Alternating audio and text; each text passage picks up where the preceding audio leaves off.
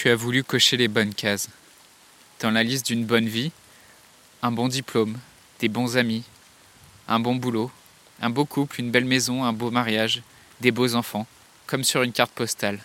Ça avait l'air tellement bien, sauf que ça s'est pas passé comme prévu. Il y a quelque chose qui a coincé, une ou deux morts qui font de l'ombre à ce tableau. Tout à coup, ça colle plus. Il n'y a plus rien qui tient, et tout s'écroule comme un château de cartes.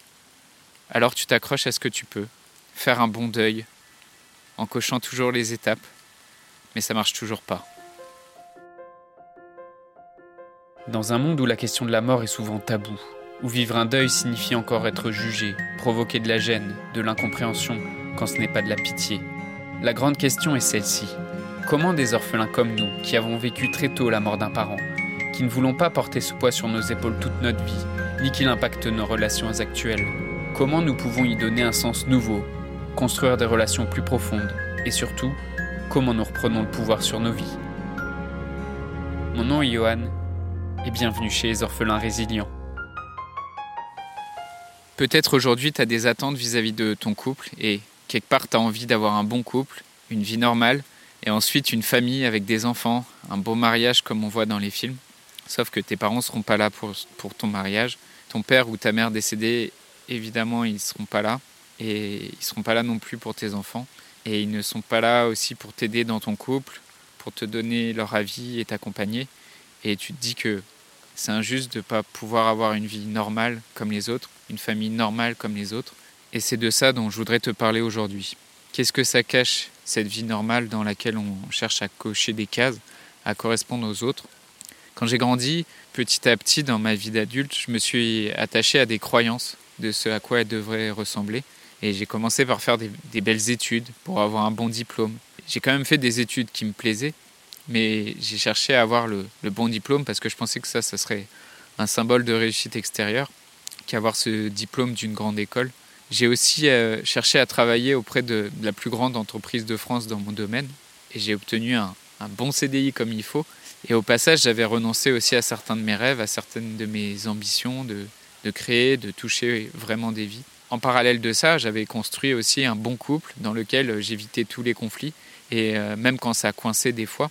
Et petit à petit, j'ai vu combien je me mentais à moi-même. Et petit à petit, en avançant sur cette route, j'ai vu pour moi et autour de moi, pour mes amis, des, des, illusions se dessiner. Par exemple, cette école prestigieuse dans laquelle on a mis beaucoup d'énergie pour euh, l'intégrer, il y a beaucoup de, de, rêves qui nous déçoivent parfois.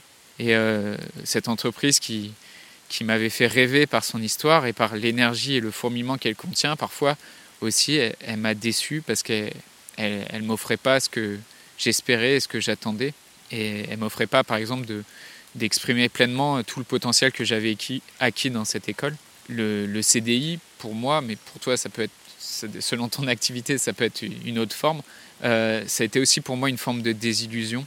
Et j'ai pris conscience petit à petit que ce schéma d'une vie normale représentait souvent un écran de fumée. Et euh, que par exemple, les couples normaux ou que je croyais normaux, ils avaient eux aussi des conflits et des difficultés et que c'est pas parce que euh, deux personnes sont en couple euh, depuis dix ans qu'elles sont nécessairement heureuses dans ce couple et c'est pas parce que des personnes euh, pareilles ont une carrière une très longue carrière dans, dans un milieu professionnel et qui travaillent dans un métier très convoité que qu'elles ne peuvent pas aussi être malheureuses dans leur travail.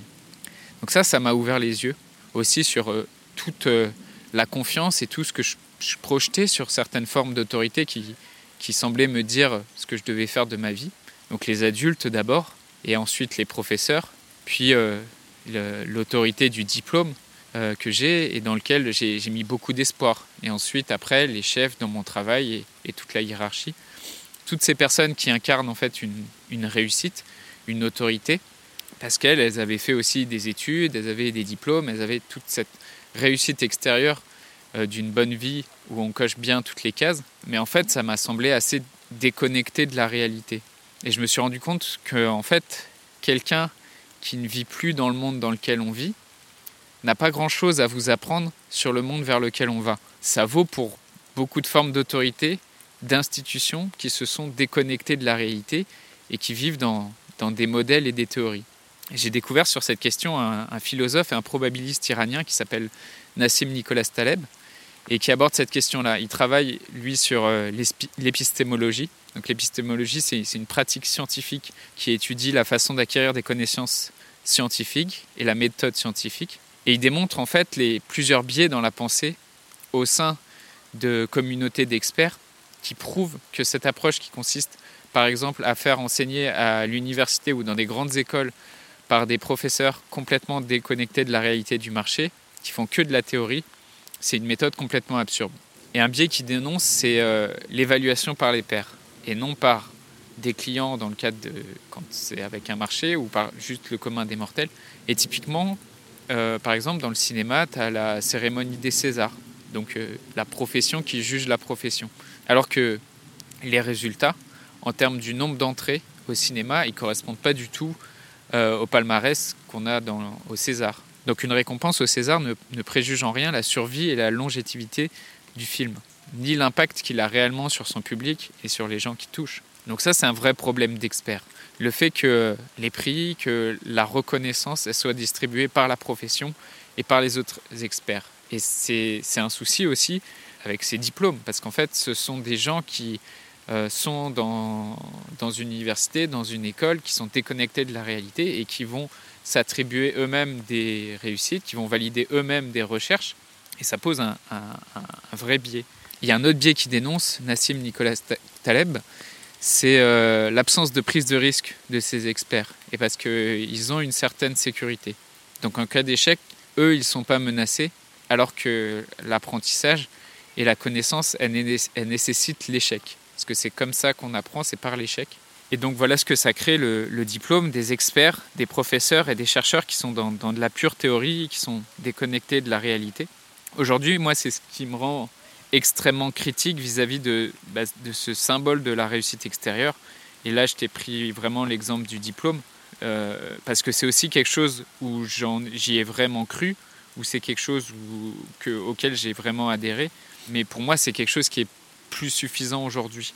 Parce qu'après cette révolution numérique où maintenant aujourd'hui la connaissance est, disponible partout et pour tout le monde, aujourd'hui il y a, pour, faut vraiment en être conscient, il y a des générations entières qui ont accès aux cours des plus grandes universités du monde avec euh, Coursera ou avec des plateformes de cours en ligne.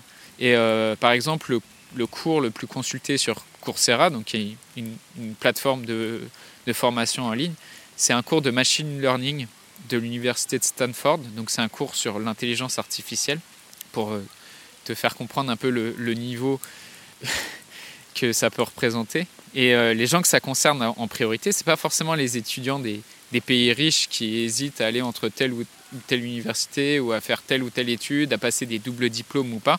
C'est des gens dans des pays pauvres et c'est des gens qui ont profondément faim parce qu'ils n'ont pas le choix en fait. C'est une question de survie.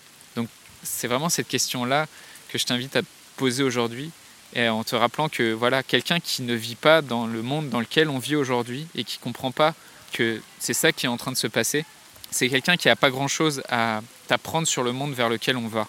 Et quelqu'un qui va te dire euh, de rentrer dans une grande école, que tu auras une grande carrière, il n'a pas grand-chose à t'apprendre sur le marché du travail. J'ai vraiment eu au début vraiment de ma vie d'étudiants. Quand j'ai commencé mes études, j'ai fait une, classe préparatoire scientifique. Donc vraiment, quand je te dis que j'étais vraiment dans ce schéma de, diplôme et de, succès par, euh, par l'école. Et euh, quand j'ai choisi de, quitter cette prépa scientifique euh, et de, quitter le cursus d'ingénieur parce que je voulais faire de l'audiovisuel, je voulais faire du cinéma, je voulais faire du son, bah, j'ai eu un prof de physique qui, m'a dit que lui m'enverrait faire les concours avec un coup de pied au cul si c'était mon père. Et c'est typiquement ça le, genre d'expert qui a dû passer par des grandes écoles comme Polytechnique ou Normal Sup et qui suit un modèle qui aujourd'hui est complètement périmé. Et il est complètement périmé à cause de ce que je viens de te dire à l'instant sur les, sur les cours en ligne et sur euh, l'accès à la connaissance qui est maintenant n'a rien à voir avec celui qu'on avait il y, a, il y a 30 ou il y a 50 ans. Et, c'est ça le type de schéma que je voudrais remettre en question aujourd'hui. Et ne suis pas en fait des schémas qui sont imposés par des générations précédentes. Et ça vaut pour, euh, ça vaut pour les, diplômes, parce que je t'ai pris ce cas vraiment, spécifique des diplômes, mais ça, ça vaut aussi pour ton couple. Ça vaut aussi pour, pour le modèle de famille que tu veux construire. En fait, ne cherche pas à cocher des cases à partir de ce que les générations précédentes pensent que tu aurais dû faire. Parce que ces générations-là, ces personnes-là n'ont aucune idée du monde vers lequel on va. Et, je te le répète encore une fois, quelqu'un qui ne vit plus dans le monde dans lequel on vit aujourd'hui n'a pas grand-chose à t'apprendre sur le monde vers lequel on va. Donc euh, ne cherche pas à cocher tes cases, euh, ni dans ton couple, ni dans, ta famille ou dans ta carrière, parce que c'est ta vie et, euh, construis-la juste comme tu l'entends et en dehors des, chemins, en dehors des chemins qui ont déjà été tracés pour toi. Fais-le selon tes, propres codes et tes propres expériences. Voilà, est-ce que qu'est-ce que ça évoque en toi cette question-là de, de, cocher des cases dans ta vie, de suivre le modèle d'une bonne vie? Est-ce que c'est quelque chose dans lequel tu te ressens? Tu as l'impression aussi d'avoir fonctionné un peu comme ça? Viens nous en parler sur le groupe Facebook des orphelins résilients. Je voudrais te remercier d'avoir écouté cet épisode et j'espère sincèrement que ce que je t'ai partagé aujourd'hui t'a aidé. Si ça t'a aidé, alors assure-toi de le partager avec quelqu'un d'autre qui en a besoin. J'ai créé récemment un groupe Facebook qui rassemble des orphelins ayant pour mission de partager leur expérience et de s'entraider. Ce groupe s'appelle Orphelins Résilients et l'accès est gratuit. Tu peux retrouver tous les détails pour rejoindre le groupe dans la description du podcast. Orphelins Résilients, c'est une communauté d'orphelins entreprenants, audacieux, ayant réellement envie de faire une différence dans leurs relations auprès de leurs proches et avoir une vie de couple inspirante. Dans ce groupe, tu retrouveras des interviews d'experts et d'artistes, des questions-réponses, des lives et des méditations, et surtout un groupe d'orphelins motivés, courageux et bienveillants. Donc je t'invite à rejoindre le groupe dès maintenant, c'est l'endroit dans lequel je partage le plus de contenu en ce moment. Le podcast Orphelin Résilient, c'est un nouvel épisode tous les jours du lundi au vendredi à 8h. Merci encore pour ton écoute. Je te laisse découvrir le sujet du prochain épisode. À très vite. Dans le prochain épisode, on parlera d'intoxication médiatique.